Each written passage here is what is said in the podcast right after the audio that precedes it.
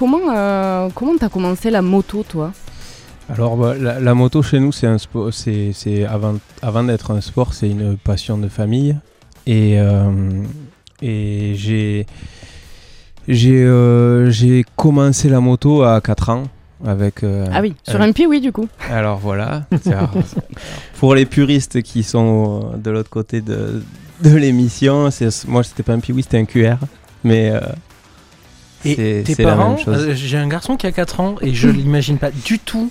Euh, je, pour moi, il est trop petit Ouais, pour être alors, sur un- Je t'avoue une moto. Comment ça se passe à 4 ans? Alors, J'ai eu. euh, Une moto eu- à roulette Non, non, non, du tout, du tout, du tout. C'était une moto normale. Et avant ça, mon père m'avait fabriqué un kart cross Trop bien. avec un moteur de tondeuse dans un vrai kart cross. Et du coup, j'ai- je sais même pas quel. J'ai je- j'ai toujours bugué, je sais même pas quel âge j'avais quand il Oui, m'a du coup, t'as aucun souvenir de façon. Non, je pense que j'avais petit. 3 ans, 3 ans et demi quand j'ai commencé le kart cross. Et après, j'ai eu la moto pour euh, Noël de mes 4 ans. Quoi. D'accord, et donc du coup, après, Et ça a du été coup, après, ça a été évolution, euh, évolution euh, du motocross. euh, bah, après, l'évolution des motos euh, avec l'âge, quoi. Et j'ai fait ma première course de motocross un, alors, un peu tardivement par rapport à, au vrai picousé de moto et de compétition. J'avais euh, 10 ans quand j'ai fait la première compétition. Tu as quel Oui, âge à Je l'heure croyais qu'il actuelle allait dire 16 ans. Non, ouais. 10 ans, un peu trop tard. Juste pour rappeler, tu as quel âge à Là, j'ai actuelle 34 ans. Oui, donc ça Et, fait quand même euh, oui, quelques voilà, années. c'est ça. Donc ça fait quelques années. Et euh, donc motocross, euh, motocross pendant 12 ans. Donc euh, jusqu'à 22 ans. Et puis après, euh, après, après, en fait, avant, avant, alors les blessures, beaucoup les blessures qui ont fait que le motocross j'ai un peu stoppé. Et euh, couplé en même temps au fait que je gagnais un petit peu ma vie en tant qu'apprenti et, euh, j'ai aidé financièrement mon père à pouvoir faire la bascule motocross, moto de vitesse. Parce que ça faisait longtemps qu'on voulait faire de la vitesse, mais ça coûte très cher. Mon père en avait fait un petit peu quand nous on était plus petits. Et du coup, j'ai basculé petit à petit en 2012 euh, vers la vitesse. Ça a marché beaucoup mieux que le motocross. Me demandez pas pourquoi, je sais pas.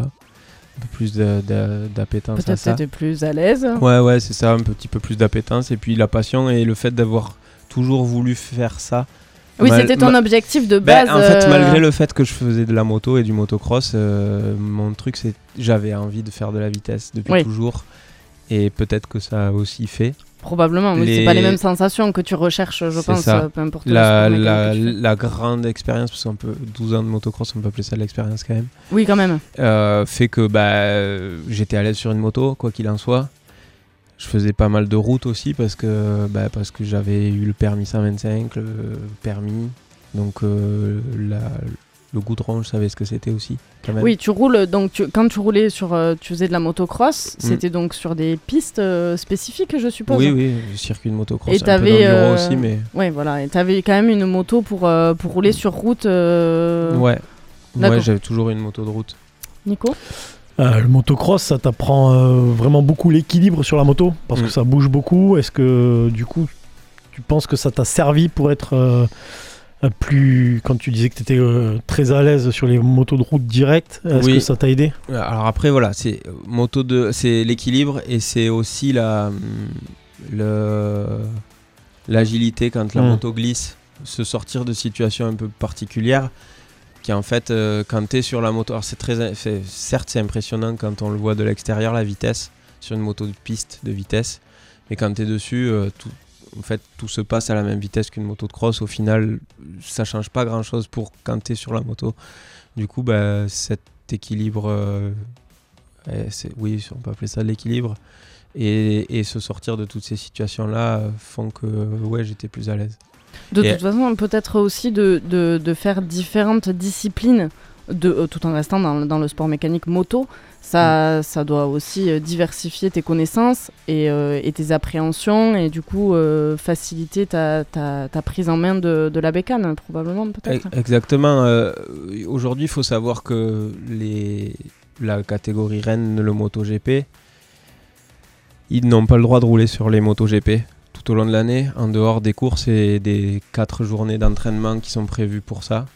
Donc eux, ils roulent beaucoup sur la terre. Euh, ils roulent beaucoup, euh, alors euh, ça s'appelle du, du flat track ou du grass track, ça dépend comment on appelle ça, mais c'est en gros c'est des motos de cross avec des pneus de route sur de la terre très lisse. et c'est que de la glisse, que de la glisse. Ils s'entraînent beaucoup avec des petites motos sur des circuits de cartes aussi. Et en fait, c'est c'est aller chercher euh, ce qu'on peut retrouver sur, une, sur nos motos de course, sur des plus petites motos, pour pouvoir se sortir de- justement de ces situations-là. D'accord.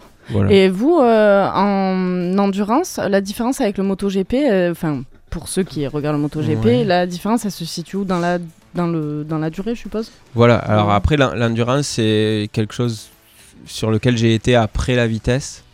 Euh, parce qu'en fait, le- l'endurance, alors c'est quelque chose qui se fait en équipe de 3. Euh, c'est quelque chose qui se fait en équipe de 3 sur, sur bah, entre 8 heures et 24 heures. Donc les D'accord. 24 heures du Mans, Oui, je pense que tout le monde connaît. Le bol d'or, qui est assez connu aussi. Et après, on a des courses comme les 24 heures de Spa-Francorchamps. Euh, et après, des 8 heures euh, qui varient un petit peu. Les 8 heures de Suzuka au Japon sont toujours là. Et de temps en temps, on arrive à avoir euh, 8 heures à Estoril en Allemagne. Ça dépend des années. Euh, trois pilotes, donc des relais qui se font tous les, toutes les heures pour, pour, être, euh, pour faire général. Toutes les heures, c'est tous les pleins de la moto en fait, avec euh, un réservoir de 24 litres maximum. Et, et on tourne comme ça, c'est une équipe de 30 personnes Eh oui, pendant oui, une semaine. Et en oui. fait, c'est ça la, la différence vraiment du sport. C'est que d'un sport individuel, tu, pars un- tu passes à un sport, Oui, il y a un collectif quand un même sport derrière. hein. collectif qui est, Complètement. que tu peux pas que tu peux pas nier quoi et euh, sur lequel tu es obligé de t'es obligé de, de, de, de compter de compter et d'y penser forcément quand tu es sur la moto aussi